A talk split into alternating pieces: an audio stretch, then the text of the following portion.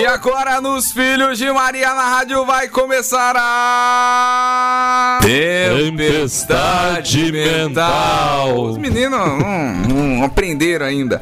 Hoje estamos com convidados especiais, então vou falar o nome. O primeiro deles é nosso seminarista Paulo. Uma boa tarde. Boa tarde, depois de tanto tempo, né? Ô, Glória. aqui na rádio. Também estamos com ele, Luan. Uma boa tarde. Boa tarde. E também o Cadinho. Boa tarde, a paz de Jesus e amor de Maria. É isso aí. E hoje o tema, qual é o tema, Paulo? Qual O que é ser santo? Ah, quase que não sai o tema. O que é ser santo, né? A gente vai conversar sobre isso, vai ver é, como é a vida dos santos, como se torna santo, enfim. É uma discussão que vai render bastante. Então vamos começar. Então, primeiro a igreja nos chama à santidade. Quem devemos ser santos somos nós. De short jeans. Ou de calça, de leg. Tanto faz. Ó, gente, ó, todo mundo tem que falar aqui, tá? Se você, você que tá ouvindo aí só escutar a minha voz, você pode telefonar aqui pra rádio e pedir Luan e pro Cadinho falar, tá Isso bom? mesmo, é o Luan aqui do lado, não quer falar, mas é ok. O pessoal tá chegando agora, tem uma vergonha de microfone, tem um pregador aqui que tá com vergonha de falar no microfone. Soltando Mas, enfim, né? Então, o que é ser santo, né? Não, o primeiro Mateus falou, não não foi o que é ser santo, né? Mas que todos, todos nós somos chamados à santidade, né? É, acho que antes, antes que a gente fale sobre isso, né? De que todos nós somos chamados à santidade, a gente tem que falar o que é ser santo. Porque hoje, eu não sei vocês, mas ah, eu percebo que as pessoas têm uma estranheza muito grande quando falam assim, ah, a gente é chamado a ser santo. E daí as pessoas falam, mas santo não, não é só São Tanto- Santo Antônio, Nossa Senhora. É uma coisa muito São José. da gente, é como se é como fosse. se fosse uma coisa assim, inalcançável. É, parece que é coisa de outro mundo, vai, vai- é impossível chegar lá. E não é assim, né? Porque É. se fosse assim, a igreja não proporia santidade, né?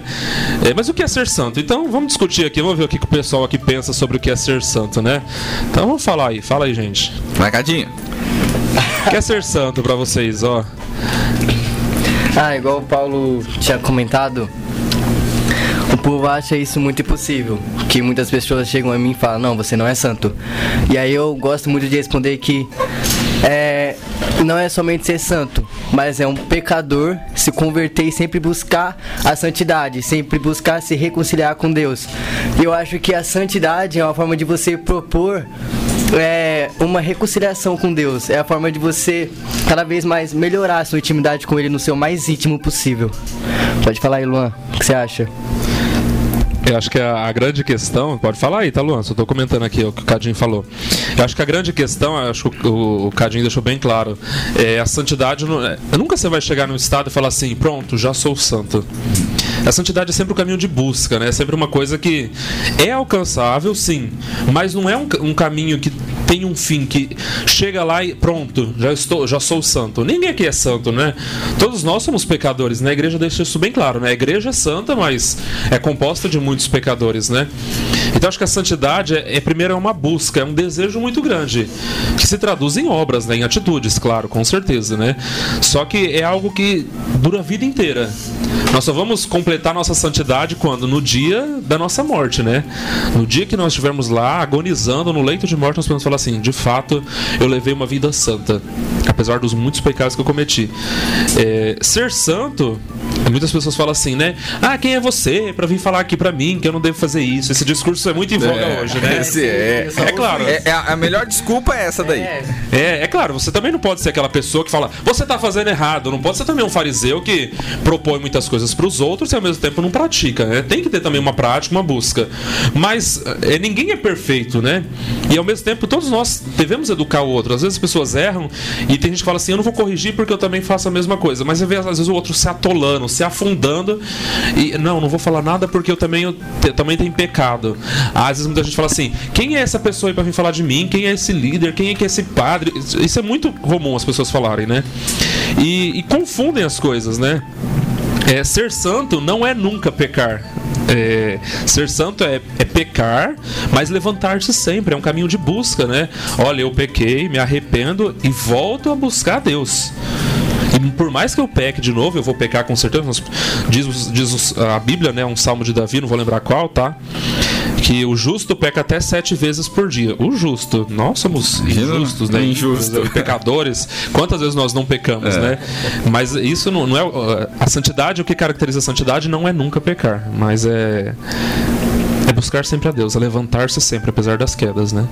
É buscar o caminho correto e seguir o que Jesus nos fala também sempre é saber o caminho e buscá-lo, né? É claro que a gente vai cair sempre, vai ter os pecados, a gente não é perfeito, mas sempre tá em busca do caminho, em busca da verdade, saber quando tá errando, se confessar.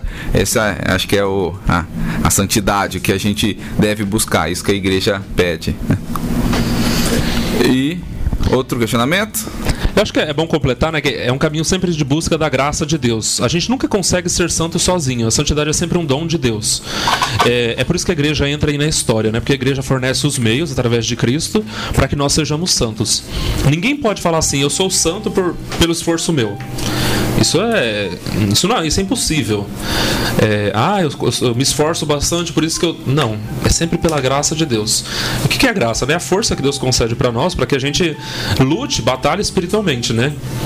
Sozinhos nós não somos nada, né? Essa frase é muito ouvida, né? É, é a graça de Deus que vem em auxílio do homem, ao nosso socorro e que nos dá a força de enfrentar as, as dificuldades da vida. Ah, então eu caí e me levantei. Não foi porque eu me esforcei, foi porque Deus me deu a graça de levantar-se. E essa graça vem por meio dos sacramentos, né? Aí ajuda do, primeiro do batismo, né? Depois do sacramento da Eucaristia, da confissão e por aí vai. Os sacramentos nos concedem a graça para que a gente se levante apesar das quedas e diga não ao pecado. É, então é a graça de Deus que, que vem em nosso socorro. Por isso o que caracteriza a santidade é o estado de vivência na graça de Deus. Quando a graça de Deus age, eu consigo ser santo. E para que a graça de Deus haja, preciso que eu também tenha uma abertura, né? Senhor, age em mim, né? Trabalha em mim, trabalha a minha vida, né? Porque se eu me fecho a graça de Deus, eu não vou conseguir mesmo, né? Muita gente tem essa. Hoje em dia isso está muito em voga, o Papa Francisco fala muito contra isso, é o chamado neopelagianismo. O pelagianismo era uma heresia do, do início da igreja que falava assim que nós podemos é, conseguir a salvação é, apenas pelo nosso esforço. Então Deus não precisa vir em meu socorro. Eu vou me esforçar, eu vou fazer o bem sozinho e vou chegar ao céu. Como se o céu fosse um, um prêmio pelo, pelas coisas Sim. boas que eu fiz. E não é, né? O céu é mérito do que? Da paixão, morte e ressurreição de Jesus. É o mérito daquilo que ele fez por nós que nós conseguimos chegar ao céu, não é pelo nosso próprio esforço. Conseguimos aniquilar esse tema? Conseguimos expressar tudo? Acho que sim, né? Sobre Sim, o que é né? ser santo, né? Enfim. E agora vamos para o tema propriamente dito, né? Como, como os santos se tornam santos. Como vamos começar o processo de beatificação? Eh, Lembramos, temos um exemplo, um maior exemplo nosso aqui agora recente da irmã Dulce, que há um mês, menos de um mês, né, foi canonizada. É, pelo- Quarta-feira faz um mês, né? Quarta-feira agora faz um mês que a irmã Dulce foi canonizada pelo nosso Papa Francisco. Teve uma missa muito bonita na, na outra semana na Arena Fonte Nova, que eu assisti, foi muito bonita também. Então vamos lá falar sobre um pouquinho sobre o que é o processo de, de, de beatificação. Né? Como a pessoa, é, se tem algum. alguma ah, é enviado uma carta, algum bispo pede para que. Ah, vamos investigar essa pessoa aqui no processo de beatificação. É só fazer uma pergunta aqui pra vocês agora. Mande então. Acho que antes de comentar sobre isso, né? A gente já conversou, conversou aqui sobre o que é ser santo, né? É, todos nós somos chamados a ser santos? Todos nós? Sim. Pelo menos pra mim. Eu acredito que sim. Fala no microfone aí, gente, senão. É, não, os o ouvintes pessoal não não ouve. escutarão. É, Todos nós somos chamados a ser santos? Claro! é. Sim, sim. E quando que acontece o chamado à santidade na nossa vida? No, Um A batismo. partir de quando? Quando? no batismo. No batismo. O chamado à santidade é para todos os que são batizados. Aí confirmado de- após na, na Eucaristia. Na Eucaristia. É, pera, pera aí. Fala Você aqui no que está microfone. nos ouvindo nesse momento, pera aí que o Luan vai Tá pegar difícil o microfone. aqui, gente, É, só um momento, só um momento. Vai que eu não tenho muita... nervosismo dele agora, amém. Quando eu cheguei na rádio aqui no primeiro programa, eu tava desse jeito assim. Agora. Tô estralando meus braços tudo aqui. É, após do, do batismo vem a Eucaristia. Aí vem se confirmar depois com a Meu Deus, deu um branco na cabeça. Com a crisma, Com o crisma. sacramento da Exato. confirmação. Tá, ele tá coordenador do, do acampamento? Olha, não. Esqueceu, não. Você que vai fazer o SES, faça bastante perguntas pro, pro Luan, tá, Olha gente? só. Vamos lá. Continua. Ele vai saber te responder. Mas enfim, não, o chamado à santidade começa de fato lá no batismo e todos aqueles que são batizados são chamados à santidade. Então é para todos nós, né? Quem aqui não é batizado? Todos nós somos, né? Se você que está ouvindo a gente não é batizado, não, não demore, é, não hesite em procurar a igreja para que é, seja batizado, né? Depois do batismo são chamados de santos, né? São Paulo se refere aos cristãos da sua comunidade, né?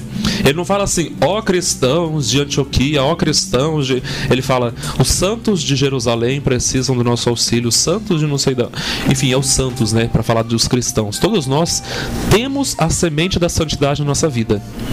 Nós precisamos cultivar essa semente que foi plantada lá em nós no dia do batismo, por meio da graça de Deus. É o nosso esforço também? É, mas ao mesmo tempo o trabalho maior é de Deus, né? É a graça dele que age. É, então todos nós somos chamados à santidade. A santidade não é só para algumas pessoas especiais. Então engana-se quem pensa, quem pensa assim. É, ah, então Aí só. nasceu com esse dom de ser É, um dom não, dado a Deus. É para todos, né? É, Deus concede para algumas pessoas mais graças que para as outras, né? Por exemplo, ah, eu sou santo, mas eu não vou sair por aí voando igual São José de Cupertino. Eu sou santo, mas não vou ter minha mão furada igual Padre Pio de Pietreutina. Eu, vou eu sou santo, mas não vou. Enfim, tem algumas graças que são concedidas só a alguns santos, né? Outras, é, mas a, a semente é para todos nós. Todos nós podemos ser santos. E se você que está ouvindo falar assim, eu não quero ser santo, você vai pro inferno. Porque Isso! porque só habita o céu aqueles que são santos. Deixa eu explicar aqui, tá? Só está no céu quem é santo. É, Ah, mas eu morri e não estava em plena com- em comunhão com Deus. Então a gente vai passar por um período chamado purgatório. É... Tanto é que a gente semana passada celebrou fiéis e defuntos, a gente reza pelas almas do purgatório. Só abrindo um parênteses, quem tá no purgatório vai pro céu. Não tem como Isso, descer. Isso, o purgatório é um caminho só pro céu, é um lugar de esperança. É uma via É, direta. Diferente tem- do inferno, né? O inferno é um lugar sem esperança. Então quem vai pro inferno tem, não tem esperança nenhuma, porque vai continuar aqui lá o resto da eternidade. Agora quem tá no purgatório, não. O purgatório é um caminho de esperança que conduz necessariamente ao céu. É, então a gente reza pelas almas do purgatório para que elas vão o mais rápido possível contemplar a face de Deus. E só vão depois contemplar a face de Deus quando estiverem de fato santificadas, né? Aqueles que já morrem em estado perfeito de santidade vão diretamente para o céu.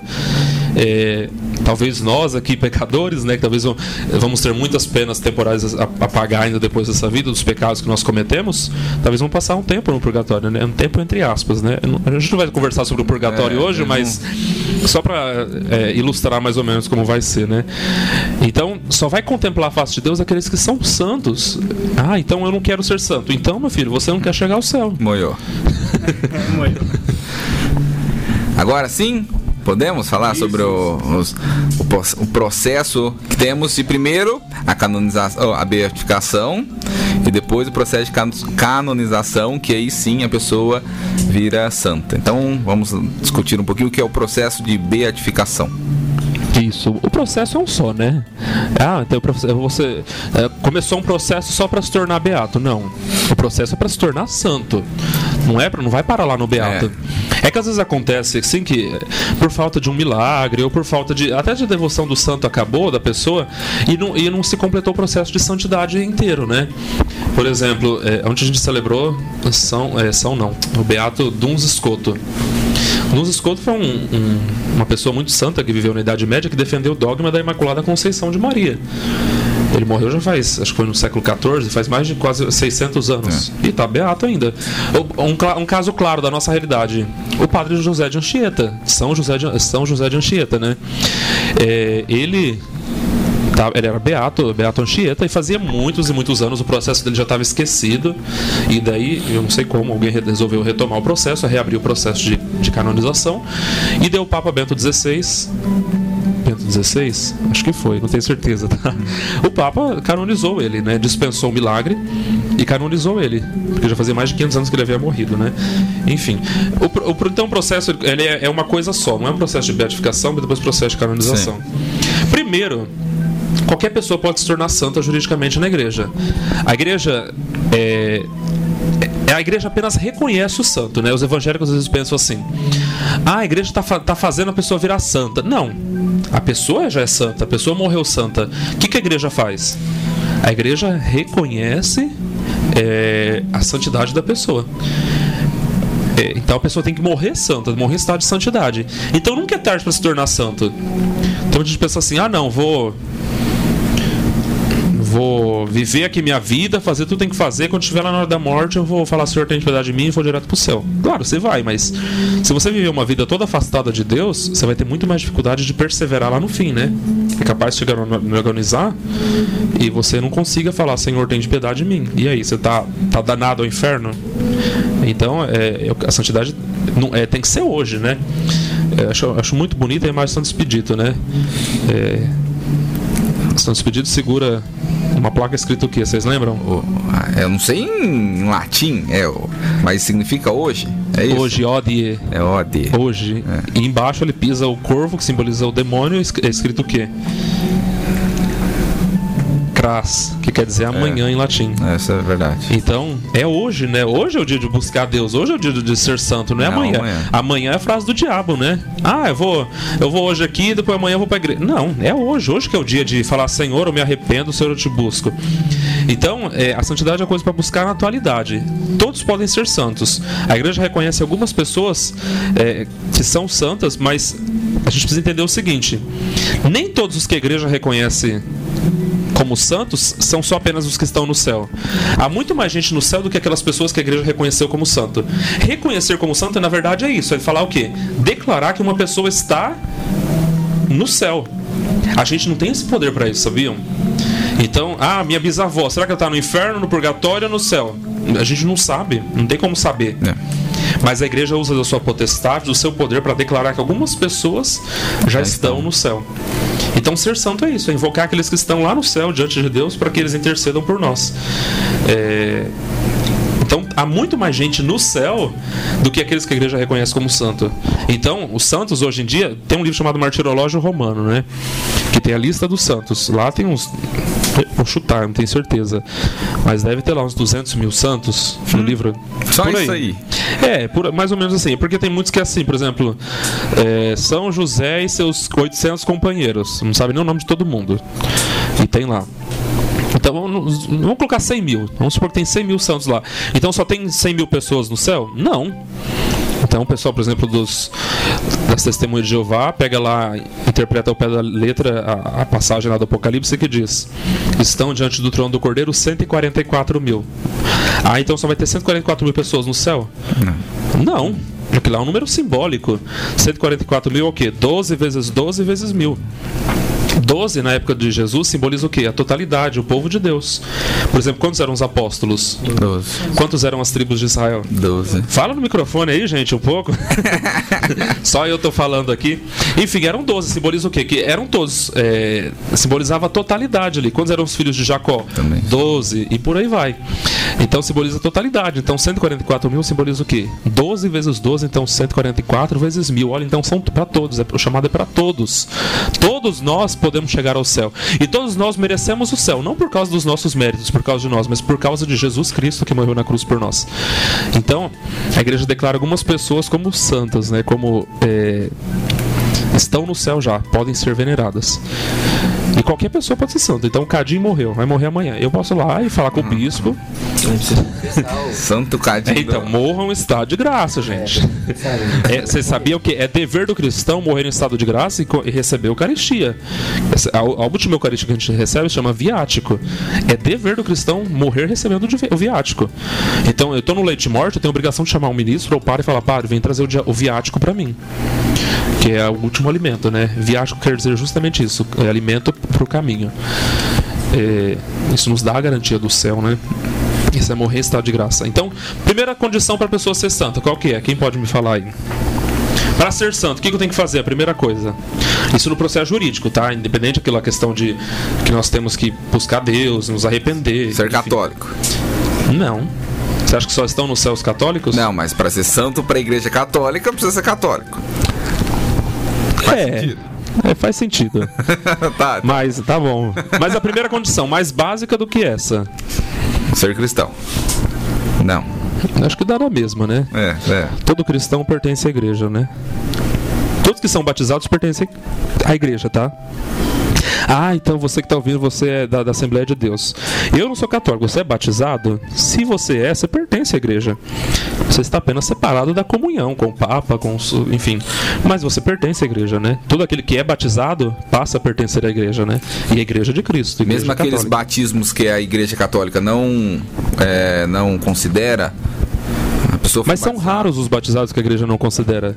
Por exemplo, o batizado para ser válido é só batizar. Eu te batizo em nome do Pai, do Filho e do Espírito Santo e derramar água em cima da cabeça da pessoa. Ou mergulhá-la numa, num rio, numa poça d'água. É só fazer isso. É, se você fez isso, hein, você não precisa separar o leigo. É, se você fez outra pessoa que é batizada, ela foi batizada. É claro, se for adulto, a pessoa tem que querer, né? Se eu não quero ser batizado, eu tô dormindo lá, vem minha mãe e me batiza. Bat... Não foi válido, eu não quis. Mas agora no caso das crianças, não, porque das crianças quem fala é, é a igreja, né? A igreja supre e quem fala são os pais. Mas eu não lembro que eu falei isso. É do batismo. Ah, sim, ah, sim, é, pertence à igreja, enfim. É mas essa não é a condição básica ainda. Qual é a primeira condição para eu me tornar santo? Para que comece o meu processo de canonização na igreja? Eu já chutei alguns aqui, errei. Ah, meninos, tem algum na mente? Nem passa.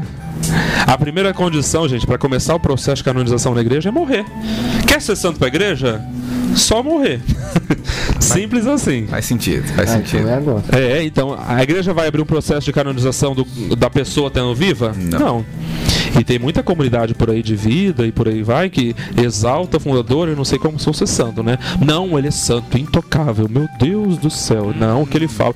Não, enquanto a pessoa não morrer, a igreja não pode declarar como santo, porque falta uma coisa, que é a perseverança final. Pode ser que a pessoa chegue lá no leito de morte e, por uma situação ou outra diga não amor de Deus. Então tem que ser fiel até o último instante. Então aqueles que são fiéis ao último instante, a igreja declara como santos, né? Então a primeira condição é morrer. Depois que você, a pessoa morrer, hoje na igreja tem que esperar mais ou menos 5 anos Aí você, qualquer pessoa pode levar um processo de canonização. Eu, eu quero canonizar minha mãe. É só você ir lá, falar com o bispo. O bispo vai começar o processo. É claro, vai avaliar, vai julgar, né? É, também não é qualquer pessoa, ah, vai, vai, ser santo lá. Não. Vai julgar, vai, vai ver a questão. Várias questões têm que estar envolvidas nisso, né? Vai pesquisar um pouquinho da vida da pessoa. Mas ele abre o processo de canonização. Mas então quem pode abrir o processo é só o bispo. Isso, só isso. ele que tem a permissão isso, de abrir aí, o processo. Isso, daí monta uma comissão toda e aí vai, aí começa o processo, né? Não é só o bispo sozinho. Aí abriu o processo a pessoa chamada servo de Deus. Passou cinco anos da morte, abre o processo de canonização, a pessoa já é chamada servo de Deus.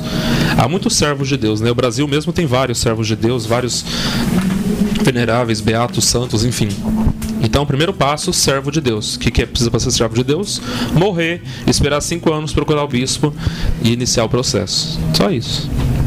Só isso. E aí, vamos para o. Após. Após o, o, o processo de. Esse processo de. Como que é o nome, Paulo? Não é? Processo de canonização, né? Tá, mas então, peraí, vamos recapitular para quem está ouvindo. Então, morreu, cinco anos, o bispo abriu o processo, ele já finalizou o processo de beatificação, ou precisa de um milagre nesse meio aí? Não, não precisa de milagre nenhum. Assim que abriu o processo, é, a pessoa é declarada servo de Deus. Abriu o processo de canonização, servo de Deus. Tá? Aí não é declarado nada ainda. E aí, então, vai para para canonização já direto? É isso? Não. Aí tem um outro agora, processo. É, tem um, isso aí tem um, eu quero São chegar. vários degraus, né? Sim. Porque a igreja é muito prudente com isso, né? Olha, é uma. Porque, por que, que é tão prudente? Porque a, canonizar alguém é falar o que? Essa pessoa está no céu. E é uma decisão irrevogável. Então, ah, foi canonizado lá o Papa João Paulo II. Quem canonizou? O Papa Francisco, se eu não me engano, foi, né? Foi o Papa Francisco que canonizou João Paulo II, né? Então, sei lá, o Papa é, Francisco IV, lá no, no, daqui 100 anos, ele pode falar assim: não, na verdade, o Papa Francisco canonizou errado. Na verdade, ele não está no céu, ele está no purgatório. Não pode. É uma decisão irrevogável. Uma vez que foi declarado santo pela igreja, nem o outro Papa pode falar: não, na verdade, não foi. Ah, mas ele é o Papa, ele não tem, ele não vai tudo que ligares no céu será. Mas é uma, é uma questão é irreversível, é infalível, é essa a questão. Por exemplo, Nossa Senhora foi declarada assunta aos céus, em corpo e alma. Quem declarou? Papa Pio XII, em 1950.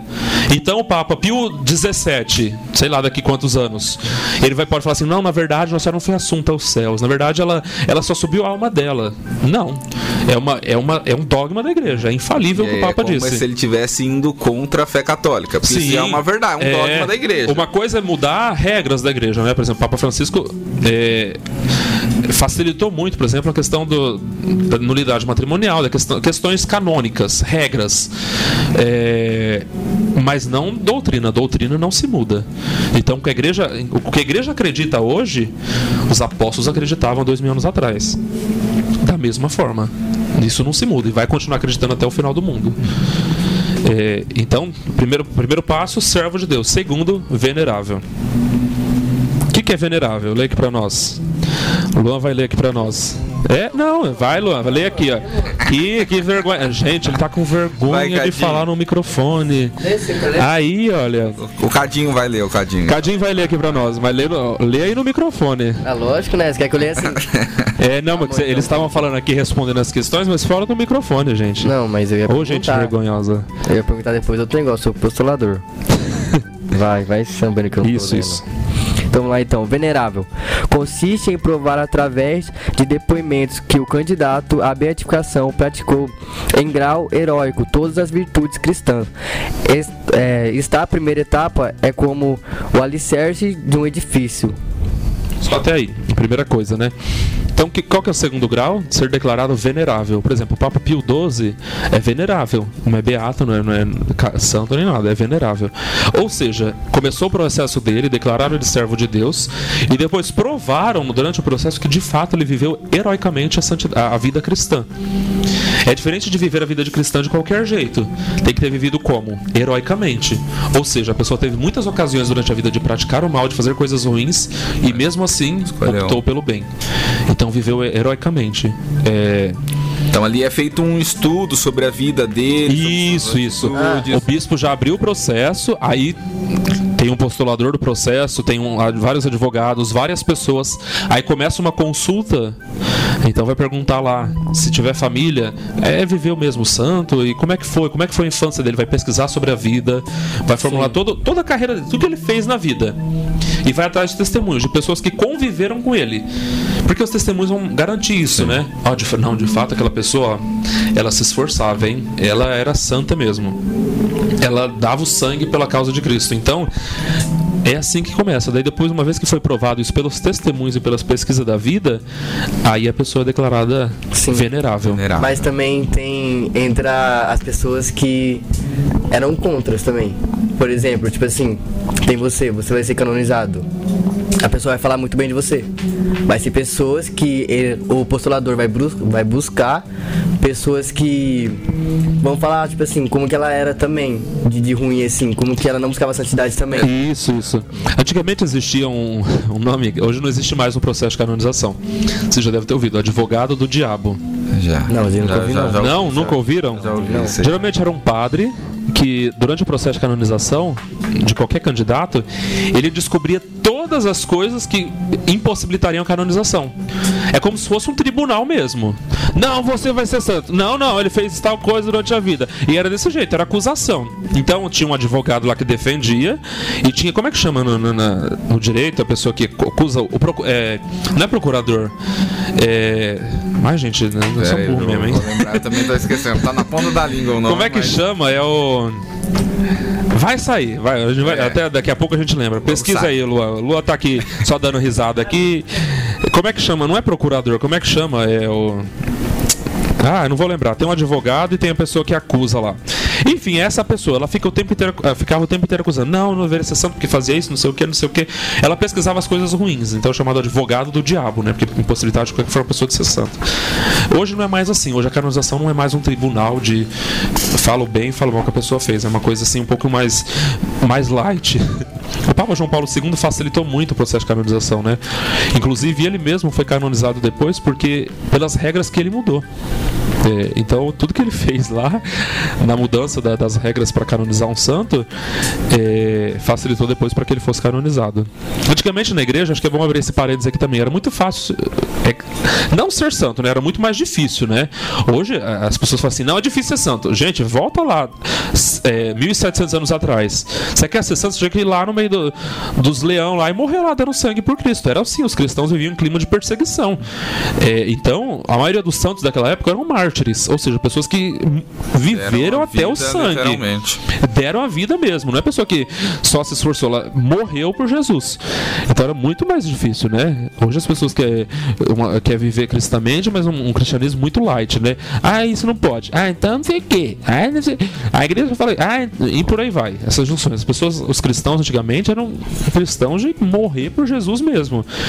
É, a igreja pede isso de nós, né? Hoje não há tanto mais perseguições, pelo menos na nossa região, não. No mundo há muitas perseguições, né? Engana-se quem fala assim que a igreja não é mais perseguida, pelo contrário. É, muitos cristãos são mortos diariamente, aí a gente não fica nem sabendo. Nos países aí, é, sobretudo nos países é, de grupos terroristas, né? Enfim, antigamente, então, para ser santo, morreu a pessoa, era mártir, era só aclamar. É santo! Aê! Já abriu uma igreja pra ele, já começava a venerar e celebrava a missa e por aí vai. Hoje não, né? Depois é porque é porque começou a, vir- a igreja começou a crescer muito, né? E aí essas pessoas podiam se errar, né? Ah, vai ser santo. Ah, é santo! E na verdade vai pesquisar a vida da pessoa e vai que não era, né? Então daí o, aí o que, que os papas fizeram? Eles trouxeram para si a responsabilidade de canonizar as pessoas. Antigamente a canonização era por aclamação popular. Era só gritar lá, falar. É claro, né? A comunidade não ia mentir, né? É. Então, por exemplo, Nossa Senhora foi canonizada? Abriram um processo, tinha um advogado do diabo. Não, tinha. Nem precisa. Os apóstolos? Também não. Você acha que São Sebastião, Santo Inácio de Antioquia, os santos lá dos primeiros séculos da igreja, teve um processo de canonização como é hoje? Não. Não. Era santo de aclama- aclamação popular. Era uma certeza da santidade deles, mas que não teve um processo como tem hoje. É, porque as pessoas viam, né? Então era daquela forma. Depois os papas começaram a puxar para si a responsabilidade. Por isso que hoje há todo um processo jurídico para canonizar, né? Só abrindo um parêntese aqui. E, ó, eu falei para ligar caso o Luan e o Cadinho não falassem. Vai que é isso, hein? Mas continuando aqui a, a conversa, né? Conversa não, né? Porque só eu que tô falando. Não, ó, O que mais necessário para ser venerável? Leia para nós, Cadinha.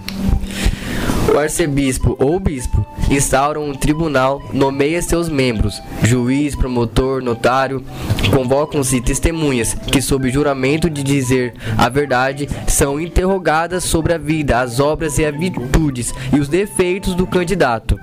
O que é o, o, que é o contato pelas testemunhas durante as sessões não pode ser publicado ainda. Gente, ligaram aqui pra nós. Obrigado quem ligou. Muito obrigado você que ligou. Uma salva de palmas aqui, ó, pra você que está nos escutando aí, ó. Dá palmas aí, gente. Não dá pra ouvir. Ó, falaram. É promotor. Promotor é, É aquele aí. que acusa no tribunal. certo. então, o advogado do diabo que acusava, que via que a pessoa havia feito mal, era uma espécie de promotor que ficava lá acusando e falando assim: vendo? não, não merece ser A vergonha, santo. quatro homens aqui não Quase sabe? não sabe Obrigado, que é hein? É falta de estudo mesmo. Ó, você Muito advogado, obrigado aí, ó. ou, ou pessoa, uma pessoa muito inteligente, Só com certeza, que ligou pra nós, tá? Desculpa. Obrigado. Muito obrigado, É, pela nossa ignorância. E qualquer coisa a gente errar e liga de novo, hein? Caso Tá. não falar, pode ligar umas 30 vezes, até ele falar. Cadinho, leia pra nós de novo, fazendo um favor. A gente, a gente perdeu aqui a Então atenção. vamos lá então. O arcebispo ou bispo instaura um tribunal, nomeia seus membros, juiz, promotor ou notário. Convocam-se testemunhas que, sob juramento de dizer a verdade, são interrogadas sobre a vida, as obras e virtudes e os defeitos do candidato. O que é contado pelas testemunhas durante as sessões não pode ser publicado ainda. Isso, então daí instala todo esse tribunal, chama várias testemunhas, né? Vários. Tem alguém responsável por, por- por ir atrás, né? E vai atrás pra pesquisar sobre a vida da pessoa. É claro, nada disso é publicado, né? É, Enfim. Depois, terceiro passo. Venera... Servo de Deus, porque começou o Venerável. processo. Depois de comprovadas as virtudes heróicas, venerável. Por exemplo, Papa Pio XII é venerável, não é santo ainda. E depois, é, já quase terminando todo o processo, é, começa. É, a pessoa é declarada beata. Beato, né? Então, leia pra nós, Cadinho, o que que é o beato, né? Vai, Luan, Luan vai ler agora. de qualquer jeito, Luan vai ler, gente. obrigado, ó, Luan. você liga pra nós de novo, você que nos ligou, e pede pra ele falar. Pelo amor de Deus. E aí, por favor. Se a ligação. Ó, não- não, se a ligação vier, ele vai falar. Seu- Ele falou, é. Se a ligação vier, ele vai falar. de Então liga aí pra nós, por favor. Foi, rapidão, vai, Fala aí vai, seu vai. telefone, 3, manda 2, mensagem. 1, foi. Qual que é o telefone mesmo, É o Matheus? 18 3289 1356. 3289. 1356, por favor, tocando. Eles vão ligar, eu mesmo ligar. Se ninguém ligar, eu pegar meu celular aí que eu vou ligar. Pega o celular dele. Não era essa a condição? É só tocar o telefone. Cadinho vai continuar aqui nos Então dando. vamos lá então, Beato. A igreja pede a apresentação de um milagre comprovado, alcançado através da intercessão do candidato à beatificação. Só valem milagres acontecidos após a morte dele. Isso, isso. Tem muitos santos que fazem milagres em vida, né? A gente ouve muitos tes- testemunhos disso. Põe o telefone! Põe aí, ó. Põe aí, ó. Vai. Agora eu quero ouvir, hein? Posso atender aqui? Posso atender? Alô? Oi? Ô, Olha, o Gustavo. Oi, Gu! Pode falar. Ah, o Gustavo pediu. Eu não consigo colocar. Muito obrigado, Gustavo, que nos ligou aqui. Ah, muito obrigado! Valeu! Um abraço. Vai falar agora, Agora você Luan. vai falar todo o É resto, hein, consegui, galera? eu não consegui colocar o Gu aqui. Você duvidou. Olha, Duvidou. duvidou da providência de Deus. E Então Deus eu quero ver. inspirou o coração de um servo. E agora com vocês o Luan vai continuar, beleza? Mas peraí, deixa eu galera? só, só um parêntese aqui rapidinho. Então, tem muitos santos que fizeram de fato milagres em vida, né? A gente ouve muito disso com o Papa João Paulo II. Eu, pelo menos, já ouvi isso, porque são santos atuais, né? Minha avó fala muito, por exemplo, de um frei que foi lá em casa, que depois disso minha mãe foi curada, enfim. É, a gente ouve muito desses testemunhos, né? Do padre. Do padre. Como é que chama o padre lá da canção nova? O padre Léo. Padre Léo, que tem uma estátua, ganhou uma estátua. Lá E- não inaugurou ainda. E das pessoas falam muito disso, né? Não, eu recebi um milagre para intercessão do Padre Léo. Mas a igreja pede milagres depois da morte. E a condição para se tornar beato é um milagre. Antigamente eram mais milagres, né? Mas por que, que a igreja entende? Quem pode fazer um, faz cem, não é verdade? Sim. Se conseguir um milagre e foi provado, pode fazer quantos milagres quiser. É, e por que a necessidade do milagre? Por que vocês acham? Por que é importante ter um milagre? Não, pode falar, de verdade, vamos ser sinceros. Por que vocês acham que a igreja fala assim, tem que ter. Para declarar você beato, eu vou, eu vou exigir de você um, um, um milagre. Por quê? Acho que primeiramente porque ela está no céu, né? Esse você falou que ela chegou no céu e que ela está intercedendo ao lado de, de Jesus, né? Levando a Jesus esse, esse pedido de oração. Então por isso que chegou mais rápido e, e aconteceu esse processo, esse milagre, né? Então eu acho que é isso, né? Não sei se eu tô falando asneira. vocês. Que, por que, que vocês acham que precisa ter um milagre? Aí pega, aí pega, né? Por quê? Porque até agora os recursos que estava se usando no, no- no processo de canonização eram o quê? Recursos. Recursos o quê? Humanos, na verdade. Até agora era o testemunho das pessoas. O que mais? As pesquisas, o postulador que ia lá, que ia visitar, escritos e não sei o quê. Então era, é só se consultava o quê? As pessoas, na é verdade. Nesse, nesse- nessa parte do processo, que quem que a igreja consulta agora? A igreja consulta o próprio Deus. É como se perguntasse para Deus, Senhor, prova para nós que aquela pessoa de fato é santa. Não é mais agora perguntar para aqueles que conviveram junto com aquele candidato. Ele era santo? Ele era, e não sei o quê. Não é mais perguntar para as pessoas, mas é se dirigir ao próprio Deus e pedir uma prova de que aquela pessoa, de fato, viveu a santidade. Então, por que a igreja exige um milagre? Porque ela quer agora a prova, não mais das pessoas, de que aquela pessoa viveu santamente, mas a prova que vem do próprio Deus. Quem realiza milagres é quem? Deus. Ah, então Santo Expedito fez um milagre na minha vida. Não, não foi Santo Expedito, foi Deus. Por, por intercessão de Santo Expedito. Santo Expedito, sem Deus, não faria nada. É, mesmo Nossa Senhora sem Deus não faria nada. Ela faz, é, intercede a Deus, né? E é Deus quem realiza a obra, né? Por meio dela. Tá? É por isso que ela é grande intercessora, né? Jesus é o grande intercessor também nosso junto ao Pai. É o mediador, né? Enfim. É, então a- a- o milagre é a prova de que a pessoa, é a prova divina de que a pessoa viveu santamente durante a sua vida. É por isso que a igreja exige um milagre. Então, tornou-se beato. E agora vamos para. Não, você decorou minha senha? A fala está aqui no celular do Paulo. Então, né? O Cadinho já decorou a senha. Então vamos lá com o Luan agora, né, galera? É, o Luan agora. Muito obrigado, Gu, novamente, pela ligação. Eita, Gustavo. Não nem te falar nada, viu, Gustavo. Só não gagueja. É, mesmo. Aham. Isso. O que que, Só apanhar aqui. como é que vai começar o processo agora dessa, dessa terceira parte, nesse terceiro grau? Forma-se outro tribunal canônico. Convoca-se testemunhas e médicos para examinar e curar apresentadas. No caso do caso dos mártires, né? Quem que é os mártires? Aqueles que morreram que deram sangue, né? Então, esse- isso é ser mártir, morrer, dar o sangue por Jesus. no caso dos mártires não se exige nenhum milagre. Por quê? Porque se a pessoa morreu, deu sangue por Jesus, vai exigir dela milagre? Pra quê, né? Então, se for declarado que entrar alguém aqui agora na rádio, sempre uso esse exemplo, né?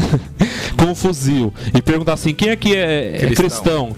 E eu falar, eu sou, Ele dá um tiro. e der um tiro e eu morrer, porque eu declarei minha fé, e daí daqui cinco anos o Mateus foi lá diante do bispo, Dom Benedito, e falou assim: Eu vou abrir o processo de canonização do Paulo.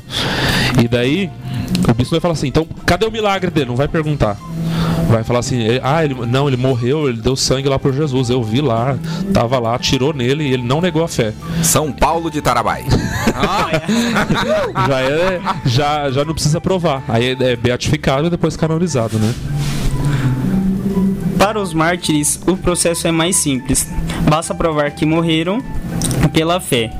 Derra- derramamento do seu sangue vale por muitos milagres. Com certeza, o derramamento do sangue vale por muitos e muitos outros milagres que poderiam ter sido realizados, né? É a maior prova de amor a Deus, né? É, Jesus fala alguma coisa disso, né? Alguma coisa não. Ele tem uma frase muito expressiva, né? É, é, como que é? Me ajuda a lembrar aí. Quem tem um verdadeiro amor pelo próximo, dá a vida por ele, né? Alguma coisa assim. Desculpa, tô, tô ruim de, de Bíblia hoje. Acho que tá no Evangelho de São João, né? Maior prova de amor é aquele que dá a vida pelo amigo, né? É, Enfim, então a maior prova de amor que nós podemos dar para Deus é dar a própria vida por Ele, né? Porque a igreja exige este milagre. É, depoimentos humanos podem incorrer em um em algum engano, mas os milagres não porque são realizados por Deus. O milagre, portanto, vem confirmar a santidade a, a santidade do candidato. É isso, a gente retomou o que é milagre e como que a pessoa se torna beato. Aí o, o beato é canonizado, é canonizado. O beato é declarado beato numa missa solene. Até agora eram processos jurídicos, né? Então se declarava servo de Deus, assinava o papel, começou o processo servo de Deus. Depois venerável de certo, certa parte. Agora o beato é declarado numa missa. Então uma missa muito solene. Geralmente, é, não é no Vaticano que se declaram os beatos, né? Os beatos são declarados geralmente no país de origem da pessoa. Foi o caso da irmã Dulce, do padre. é, Como se a CNBB cuidasse disso. não é necessariamente a CNBB, é o bispo que está lá na diocese do candidato, né? Ah, ah, o bispo da É, diocese. é. E a CNBB é só do Brasil, né? A CNBB não existe na Itália. A Itália é CEI. Conferência Episcopale Italiana é, já, é outra, já é outro nome, né? A CNBB é a Conferência Episcopal dos Bispos do Brasil, né? Então, o bispo lá da diocese do candidato que morreu, né? Acho que isso é bom deixar claro também. Você só pode ser santo na diocese se morreu. Então, não posso lá. Eu vou abrir o processo da. Como é que chama aquela? Sei lá, da da Marisa, da, da esposa do Lula. Eu não sou da diocese dela, eu não posso. Eu vou abrir o processo lá da. Fala aí outra pessoa, gente, de um ator famoso aí que já morreu. Nossa, agora não vem ninguém. Ah, não vem ninguém. Enfim, morreu alguém na África, eu vou abrir o processo aqui no Brasil. Posso? Não posso. Não sei porque eu lembrei do Lula. Fala no Lula hoje. Mas enfim, é, voltando aqui. É, processo deve ser aberto onde a pessoa morreu. E daí geralmente é uma missa muito solene, quem preside é o bispo, ou é geralmente um enviado pelo Papa, né? Ou o presidente da congregação para a causa dos santos. Há uma congregação na igreja, tipo um ministério, só para cuidar disso, só para cuidar dos santos, das canonizações, beatificações e por aí vai. Geralmente então é um delegado papal que vem realizar a beatificação. E, ao contrário da canonização, que a canonização é, é geralmente na Praça de São Pedro, lá no Vaticano, diante de milhares e milhares de fiéis. E é uma missa muito solene. Quem preside é o próprio Papa. É, nem sempre também, por exemplo, o, o, o, Frei Bartolomeu de los Mártires, Bartolomeu dos Mártires, que se não me engano é da Diocese de Braga, em Portugal, quem vai canonizar é o prefeito da Comunicação para a Causa dos Santos, acho que é, Dom Ângelo Betil. E não é não o Papa, né? Então, mas geralmente é o Papa, tá? É, regra geral. E como que. Então, o último processo. Declarou santo. Como que é? Santo, sendo constatado mais um milagre, o candidato, é, o, o candidato é canonizado, isto é, incluído no canono ou lista dos santos. No cânone. Can... Cânone. O que, que, é o cânone? Cânone é a mesma coisa que lista. Tá? É, canon em grego quer dizer hall, lista. Então o que, que é ser santo? É, é, pegar o nome da pessoa e escrever no hall dos santos. Não é falar essa pessoa é santa. Então a pessoa não se torna santa a partir daquele momento. Ela, ela viveu uma vida de santidade. A igreja não faz ninguém santo. Aliás, a igreja faz os santos, né? Mas a, quando o processo de canonização não faz ninguém santo. Então morreu o, o, a pior pessoa que viveu na face da terra. A igreja vai canonizar? Não. A igreja apenas declara a santidade das pessoas. É claro, nós podemos ser santos, a igreja fornece os meios por meio de Cristo para que nós atinjamos a santidade. Né? A igreja faz sim santos, né? É, é, não interpretem errado essa frase, tá? Enfim, vamos continuar aí. Essa proclamação essa proclamação do Papa significa que o candidato levou a vida santa aqui na terra. Está no céu que pode ser cultuando. Tá correto, Paulo? Isso, cultuado. Cultuado no mundo inteiro como santo. A festa. Geralmente os santos é, é, é, é para o mundo inteiro, né? Os beatos são mais locais, né? Mesmo alguns santos. Então, o que, que é ser. É, o, beatos geralmente são venerados aonde? No país, na diocese onde eles faleceram, né? É, por exemplo, a nossa diocese tem um servo de Deus. Alguém sabe o nome dele? Não. Domingos Nakamura. É um padre japonês que morreu é, e que foi padre lá em Álvares Machado. O túmulo dele está em Álvares Machado. Ele é servo de Deus, já começou o processo de, de canonização dele. Deus queira que a igreja depois, com o tempo, declare a santidade dele, né? Ele, mas ele é venerado onde? Geralmente aqui, né? Talvez se você for lá, é, lá em Brasília e perguntar, conhece é, Domingos Nakamura? Falar, não, nem sei quem que é esse homem, quem que era. Geralmente é no lugar lá. Depois, quando é declarado santo, não, o mundo inteiro pode cultuar. Pode-se abrir igrejas. Vou abrir então uma igreja em honra a São Domingos Nakamura lá na, na China. Pode abrir, depois que ele for declarado santo, né? Então é para o mundo inteiro. A festa é maior que mais solene do que festa de beatificação. Geralmente acontece na Praça de São Pedro, em Roma, na presença de grandes multidões de fiéis, de fiéis, multidões de fiéis. Canonizar não é fazer de alguém um santo, pois já era santo aqui na terra. Guardem bem essa frase. Canonizar não é fazer ninguém santo, porque a pessoa já era santa aqui na terra, né? É apenas declarar que ela viveu santamente. Canonizar é declarar, publicar e oficialmente que essa pessoa está no céu e goza de uma predi... predilência. Predileção especial, não é? Isso de Deus, devido à vida santa que levou aqui na terra. Enfim, aí encerrou o processo. Foi declarado lá servo, foi, começou o processo servo de Deus. Depois foi declarado venerável porque viveu heroicamente as virtudes cristãs. Depois de um tempo é beatificado quando comprovado o milagre que a pessoa realizou. Comprovado o segundo milagre, a pessoa se torna santa. Aí encerra o processo. Tem a missa solene, declarou santo, pode ser venerável em toda a terra. E por aí vai. Irmã Dulce mesmo foi canonizada lá na Praça de São Pedro, né, no último dia 13 de novembro. Enfim, encerrou o processo. Alguma dúvida? É. Assim, ah, alguma dúvida, meninos? Pra mim, esclareceu bem. Acho que no primeiro, é, é, só completando aqui, não é um processo fácil. É. Por quê? Por que, que é. Ah, mas é porque é tão. re- roubo- é, como é que é a palavra? Rebuscado essa palavra? Por que, que é tão difícil, né? Por que, que é tão complicado esse processo? Porque é uma decisão infalível. Uma vez que foi declarado santo, é ser in secula seculorum, in eternum, para sempre. Ninguém pode revogar essa decisão. Eternum. E, e não é um processo simples, é um processo difícil, é um processo caro. Aí então a igreja cobra pra ser santo. Não, não é isso. Então a gente pensa assim, né? É, por exemplo, um processo. Não tem como você calcular. É, acho- vamos usar uma analogia aqui. Você que está aí nos escutando e que quer se formar, quer fazer a faculdade. Não é simplesmente desejar se fazer faculdade. Você vai ter que suar, vai ter que gastar muito, vai ter que pagar, vai ter que e, gastar com papel, não vai? Vai, ter- vai para imprimir trabalho, vai ter que. Ah, mas é, é, se você não conseguiu pro Uni ou FIES ou nada, você vai ter que tirar dinheiro para pagar as mensalidades da faculdade. E tem, é um gasto enorme. Tem mesmo quem conseguiu, tem ônibus, É, despesa dentro e, desp- e de- comida, tudo, tudo isso isso. daí, conta tudo isso daí. Faz um cálculo você que terminou sua faculdade, mais ou menos, e pensa, quanto você calculou durante seu tempo de faculdade? Talvez você gastou centenas de milhares de reais para estudar. Ah, mas eu consegui o ProUni. Então calcula sem- sem- com isso daí também, porque esse dinheiro veio de algum lugar. Não foi de graça, né? Alguém pagou por você. A mesma coisa no processo de canonização. Alguém paga. Geralmente é o lugar que começa, né? A pessoa que começa. Então tem que pagar o quê? Que pagar advogado. Advogado para quê? Para pesquisar a vida daquela pessoa, tem que pagar pra gente para escrever, para digitar os processos, tem que pagar o quê? A- a- os médicos. Para provar um milagre precisa do quê? De médico. Ou vocês acham que é um bispo que vai lá e fala assim: ah, de fato, não, é, aquele menino lá fez um milagre. Não. Tem que chamar os médicos. Então alguém fala assim: ah, eu recebi um milagre por intercessão da irmã Dulce. Que, que acontece? Vai, um, vai uma comissão de médicos que vai falar assim: de fato recebeu um milagre. Por quê? Porque se esgotaram todos os recursos da medicina. A gente falou assim: é impossível, vai morrer.